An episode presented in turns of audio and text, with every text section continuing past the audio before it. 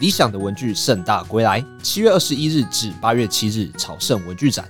加码 SOSO 二十周年特展，主展场诚品信义店全馆联动，卫星展诚品圆道店、诚品高雄圆百店、诚品线上全台诚品书店同步启航。我们每天不管是用手机、用电脑，隔一段时间他就会告诉你说你要去系统升级了。那我觉得我们的大脑可能也就是一个作业系统。那这些行为偏误其实都是内存在原来那个版本里面的一些 bug，所以是时候要常常帮自己的大脑升级，不断的要去思考到现在做的很顺的事情，现在很习惯的事情，有没有什么东西其实它是要去 debug，甚至可能是升级的。我觉得这也是我从这本书里面意识到的一件事情。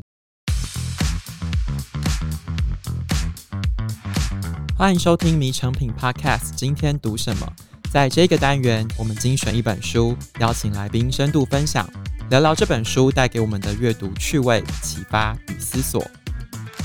大家好，我是承轩。在今年初呢，我们节目跟大家介绍过一本书，叫做《集体错觉》。那个时候，我们讨论了人类在不同的心理状态、社会情境之下，会怎么样产生群体的误判。如果说你觉得集体这个范围太大了，我们把焦点拉回每一个人，我们每一天的日常，是哪一些思考模式影响了我们的行为与决策呢？今天要和大家介绍的新书叫做《思考一零一》。这本书的创作呢，是集结了耶鲁大学最受欢迎的思考课程。究竟认知偏误是如何影响我们的生活？我们又可以从这本书学到什么？让我们欢迎今天的来宾老茶来和我们分享他阅读这本书的收获。老茶你好，各位听众大家好，我是老茶李全兴。在今天节目一开始之前啊，我想要先和大家稍微介绍一下这本书《思考一零一》的作者是一个韩国人，叫做安宇静。他的研究专长呢是认知偏误。透过这一本书呢，他把所谓的认知偏误分成八个不同的方向。带我们一起思考日常生活的思考困境。那老茶呢，本身的工作现在是一个中年级实习生，然后也是一个数位转型顾问，所以你常常必须要在组织里啊、企业里或在生活中给别人一些些建议。我就很好奇，老茶，你作为一个顾问哦，你觉得你经常在职场上看到大家的决策盲点是什么？那又有哪些盲点跟这一本书所说的认知偏误是有关的？好。其实我常常看到我的客户或者一些案例里面，他的确有一些思考好像怪怪的。那回过头来，可能都是因为认知偏误造成的。像是我们常常会看到有人会把这两件事情相关，很自然的推论成这两件事情互为因果关系。举个例子，经营绩效好的企业，员工满意度也高，那这两个一定有它的相关性。但是如果你要把它解读成，因为员工满意度高，所以经营企业的绩效就会好。那这显然可能也许不一定是真实的，因为经营绩效不好的企业，可能员工满意度也很高。那或者是员工满意度不高，但企业经营绩效也是很好的，这也是常有看到的。所以误把所谓的相关看成因果，就是所谓的确认偏误。他觉得说，嗯，这个应该就是因为这个，但显然可能也许不是这样子。好，那另外。常常我们会发现说，我们比较会去怪罪你做错了什么，但是比较不会去怪罪你没做什么。那这个可能在一般时候可能还好，但是在企业经营的时候，常常你有时候看到一个变化、一个机会，那或者是也许竞争的态势。如果那个时候你担心因为做了什么可能会犯错，所以你就什么都不做，反而也许就是一个最危险的状况。那这个其实也是因为在我们的思考里面。会有所谓的因果归因，就觉得说好像那个错一定是因为做了什么造成的，但可能只是因为你还没做好，并不表示这件事不该做。那但是如果说这样，那其实大家都会很害怕。那这个其实也是我们常看到的一个情况。那另外，企业难免就会有经营绩效的起起伏伏。那有时候这个东西越做越好，但有时候其实你会看到它越做越糟。那但是在这个时候，通常都不大舍得去，也许结束它。那这个其实可能也都是因为说禀赋效应，就是我们已经有了，所以我好像结束了、终止了，就等于是失去了，然后你就一直盯在那，但也许可能会造成你更大的损失。那还有常常我们也会看到说，其实主管在指导员工的时候，就是我跟你讲，你就这样一二三这样这样这样，那个事情其实就 OK 了。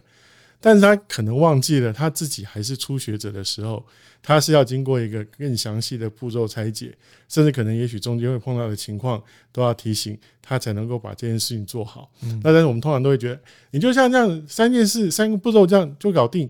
但是这可能就是所谓的知识的诅咒。他自己已经会了，他已经忘记不会的人，也许会有什么样的疑问。那这其实我们也是常常看到的一个现象。那还有，有的时候我们必须要为长远着想，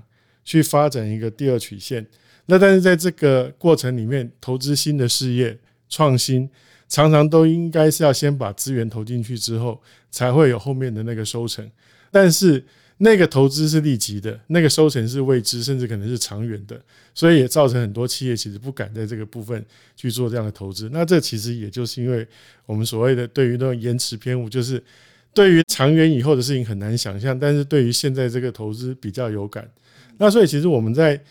看到这些商业环境里面的种种这些事情的时候，其实都会看到说，诶，原来就有人的行为偏误在里面发挥它的作用。对啊，就是老查，你刚才分享了偏误的这些案例哦。其实，甚至书里面有讲到，你很爱举很多的案例，也会产生其他的刻板印象或者是偏误。是，有时候就是会照着说，哎，好像事情就应该是这样，但也许你的情况跟他又不太一样。没错，所以这些认知偏误的概念，它不只会影响到我们自己，也会影响到跟我们互动的对象，不管是同事、主管，甚至是家人或者是朋友。那先从自己聊起好了。其实，在第一个章节里面呢，作者讲的第一种偏误，它叫做顺的诱惑。顺利的顺是，就是很多事情哦，如果你自己没有去做，你常常会低估它的难度，因为你用想的，你觉得你透过脑中演练，你就会成功。是在书里面有一个例子，他说这堂课呢是耶鲁大学的通识课程嘛，对，所以他就在大礼堂上，然后在荧幕播了一个 BTS 韩团的影片，是这个舞蹈只有六秒。他播完这六秒之后，他就问同学说：“来，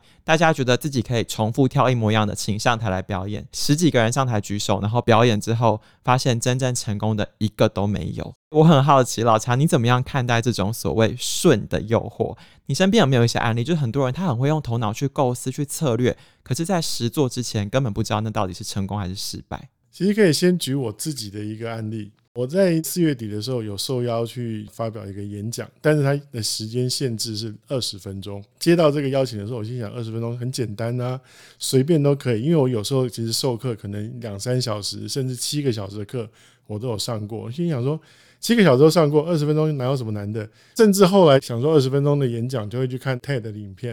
然后就发现说，嗯，你看哇，每个人都讲得头头是道，好像完全都可以把很短的演讲做得很顺，我应该也 OK 啊。等到我真正开始做投影片的时候，就发现说，哇，要在二十分钟里面涵盖一个主题，但是又要照顾到里面所有的细节，没那么简单。因为可能动不动就会想要这个也要放进去，那个好像也不能不讲。想说，哇，这好像看起来有点超过，但是我如果讲快一点，应该还 OK 吧？一直抱着一个侥幸的心态，就想说，那很简单，我应该 OK。结果等到真正要上台前一天，我女友说。你要不要还是彩排一下？因为明天要上台了。结果一讲下来大惊，因为讲了三十几分钟，因为已经缴了简报了，不能做太大修改，所以我后来还是精简了一两张简报，但是就逼着我把每一张简报的逐字稿写出来，一点都不能够超过的情况下。才勉勉强强把整个演讲的时间压到大概二十分钟左右，所以我一直到上台前，我都还不断的、不断的在告诉我说，这一章只能讲这三个，不要离题。所以这个其实就是一个我们常常会有的现象，就是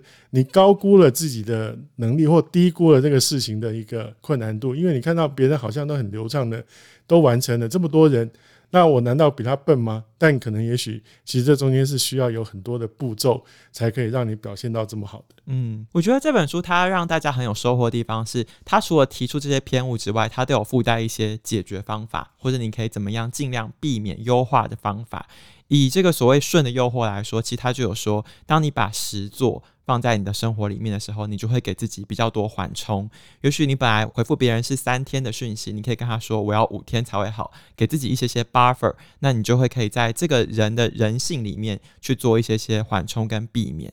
讲完了这个顺的诱惑之后，我们来看看我们跟别人互动的时候又会有哪一些偏误。好了，在书里面有讲到，其实大家不要以为偏误只有在比较笨的人会发生，其实很多时候越聪明的人越容易受限于偏误。举例来说，有一个偏误叫做确认偏误，就是人们常常会根据自己以为知道的事物去做出错误的推断。比如说，故事里面有讲到是有医师他会容易误诊，就是病人他有厌食症，因为他看你很瘦，一直想吐，他就会根据他的知识去帮你归纳出一个原因。但其实作者有说到，这是非常危险的。我想问问老查，你觉得在什么样的情况下，这样子的思考会成为一个陷阱？有没有哪一些方法我们可以学习避免这样的偏误？我自己因为。从事企业管理的工作很久，那现在也担任顾问，所以除了我自己过往的经验之外，也常常可以看到不同企业在这个事情上面的一个现况。那我发现其实有一个点，就是因为我们在经营的时候，会不断的想要去把它优化再优化，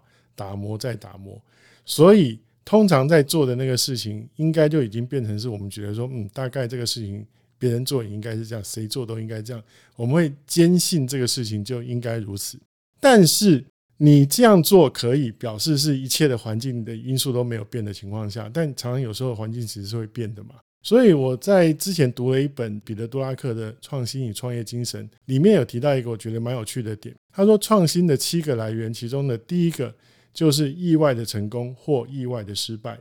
简单的说，就是你原本这样子做应该会很顺利的，但是却搞砸了。或者是也许你没有意料到，但是出现了一个诶，让你觉得很奇怪、很好的成果。那一般企业在看待这个事情的时候，通常都会觉得说，那个意外的失败应该就只是狗屎运不好，或者是那意外成功可能也只是一个不小心得到的，然后会希望能够回归到正轨，所以就一直无视于说这样的现象可能一再发生。他就一直觉得说，我一定要让他回到就是原来我习惯的，我觉得那个很好的地方。但彼得·多拉克提醒说，也许当这样的现象发生的时候，它可能就是因为环境变了，你可以从里面找到创新的机会。可是，如果说假如你受到这个确认偏误的影响的话，你反而会一直看不到这个机会。讲到这个商场里面的瞬息万变，我知道老查你自己其实过去有很丰富的电子商务经验，B to B 啊、B to C 你都做过。做商务其实就是跟消费者、跟市场沟通嘛。我觉得有一个例子蛮有趣的，在这本书里面，他讲到一个偏误叫做负面偏误，就是其实我们很害怕损失啦。假设今天我们要卖一台车。透过 A 跟 B 两种不同的方法，也会得到不同的结果哦。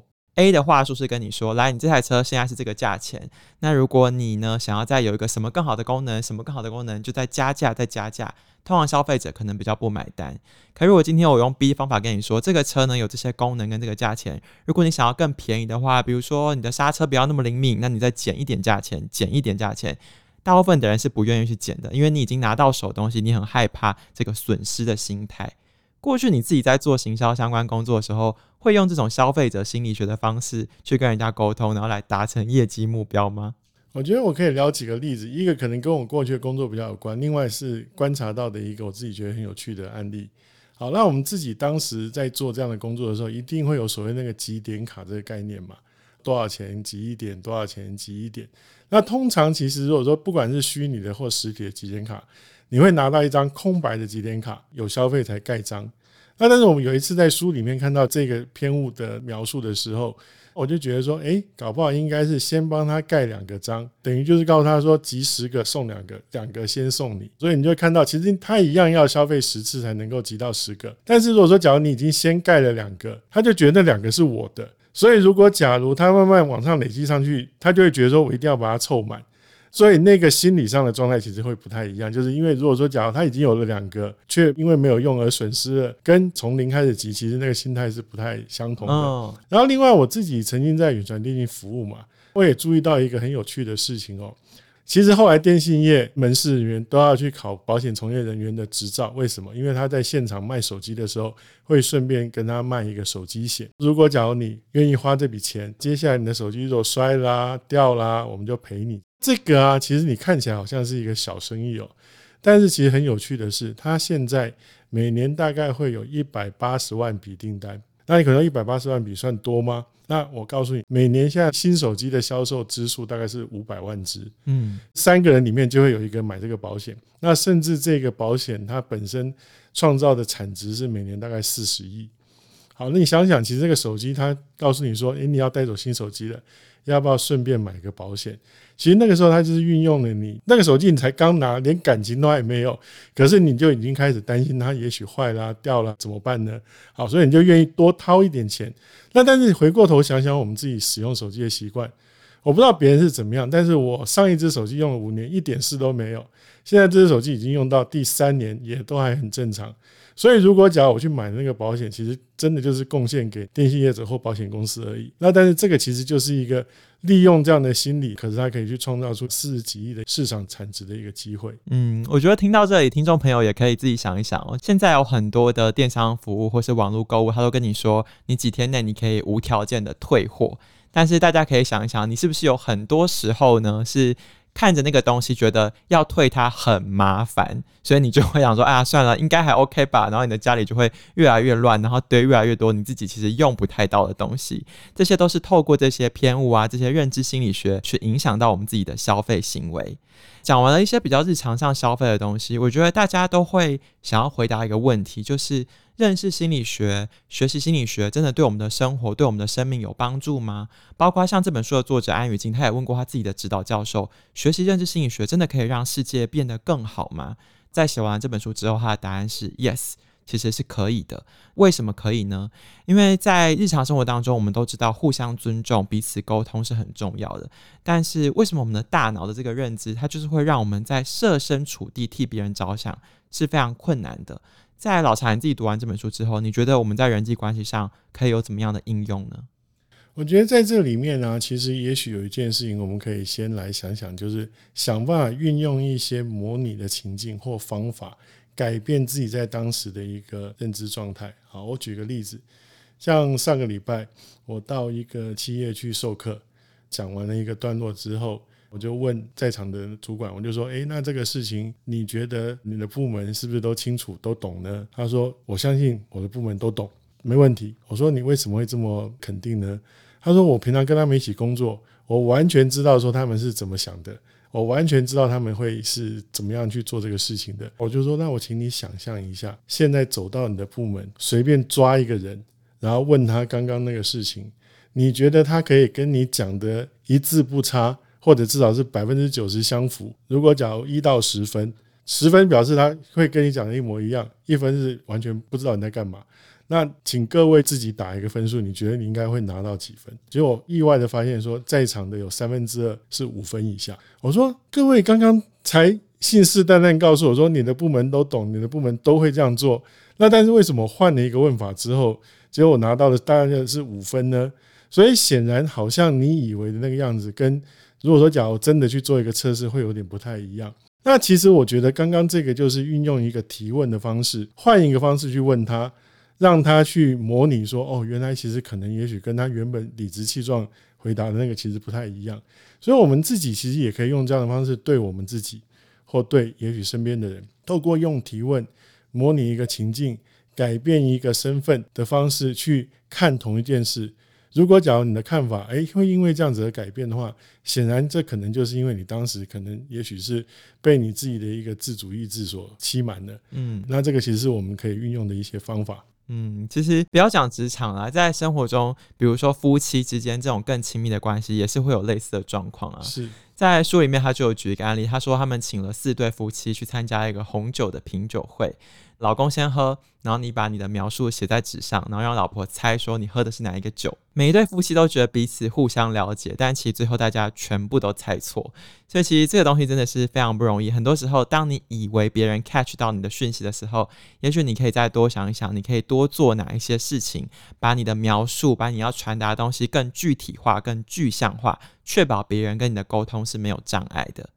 讲完了别人，来聊聊自己吧。我觉得这些偏误呢，不只会误解别人，很多时候我们会误解未来的自己。举例来说，其实在我们节目上也跟大家聊过很多关于财务自由啊，或者是自我成长啊相关的主题。我们都知道，如果你延迟满足去做投资，你未来可以得到更大的效益。那为什么大家都还是倾向及时行乐，然后拖延工作呢？我觉得这就是因为说，未来其实就跟刚刚提到的，好像有点模糊，难以想象。但是现在的这个快乐，不管是也许看剧啦，或者是休息啦，然后打电动，可能都是立即的。我们会因为现在这个立即的享受，但是很难去想象将来其实这件事情的价值跟重要性。那我想，其实这个不要说别人，我自己可能就常常有这样的一个毛病，然后也是我常常希望能够克服的一个心理偏误。今天我们讲了很多的偏误啊，也是要跟听众朋友稍微说明一下，其实这些偏误它并不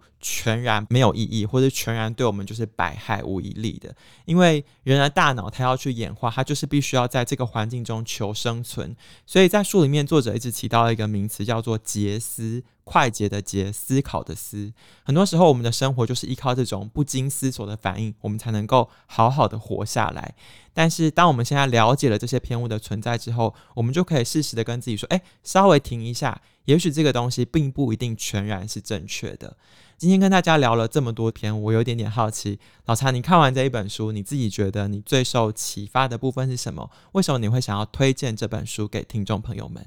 我觉得其实这一本书里面提到这八个不同的偏误，都在提醒我们说，我们常常在生活里面会遇到的。那我自己蛮相信一件事，就是说，像刚刚讲的，思维就要用思维来去改变或者是扭转。好，所以意思就是说，要去建立起新的不同的思维。那回到拖延症好了，就会用几个方法来设法去克服它。第一个就是把事情拆小。像我现在在运用一个方式，就我每天晚上十点半的时候，我会问我自己八个问题。那这八个问题都是我当时觉得我在健康或者是也许是工作上，我觉得希望能够改善的地方。那我就是每天问我今天是不是有尽了全力做，比如说少吃一点，多运动，或者是为我的工作做计划。那这个我一样是一到十分给我自己一个分数。那其实的确也常常有时候真的是不合格，甚至可能三分四分都有。但是因为那就是一天的成功或失败，明天我还有机会重新把这个事情做好。所以把事情拆小，可能就是一个新的思维方式去克服掉拖延这件事情的一种做法。那我自己在读这本书里面呢，我觉得有另外两个可能不是它主要的点，但是我自己觉得也很有趣的。就像说，在提到就是拖延，就是所谓的未来这件事情，你好像感觉有距离感的时候，其实我忍不住也想到，其实他提到的另外一个东西，就是我想大家都听过是谁先吃棉花糖，嗯，意思就是说，你如果能够去把你的享乐延迟的话，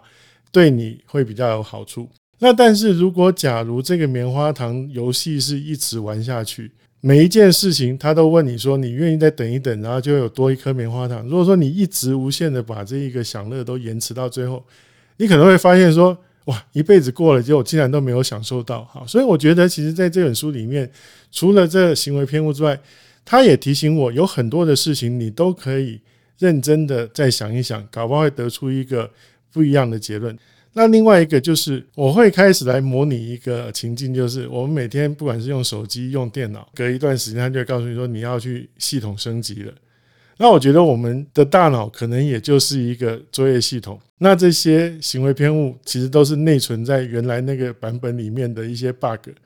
所以是时候要常常帮自己的大脑升级，我觉得这也是我从这本书里面就意识到的一件事，就是不断的要去思考到现在做的很顺的事情，现在很习惯的事情，有没有什么东西其实它是要去 debug，甚至可能是升级的。那这也是我在读这本书的时候意外的想法。如果说大家今天听完我和老茶在聊这个关于认知心理学啊，以及我们相关行为的这种大脑的运作机制是有兴趣的话，也欢迎大家去搜寻我们之前介绍过的另一本书，叫做《集体错觉》。集体错觉那一集的来宾呢是哲学家朱家安。朱家安呢，他刚好也是《思考一零一》这一本书的推荐序的作者。家安呢，他在序文里面他写了一段话，我觉得很有趣。他说。知道自己如何长成这样，并且撑出一点点自主改变的空间，在他看来，这就是人类最特殊的地方。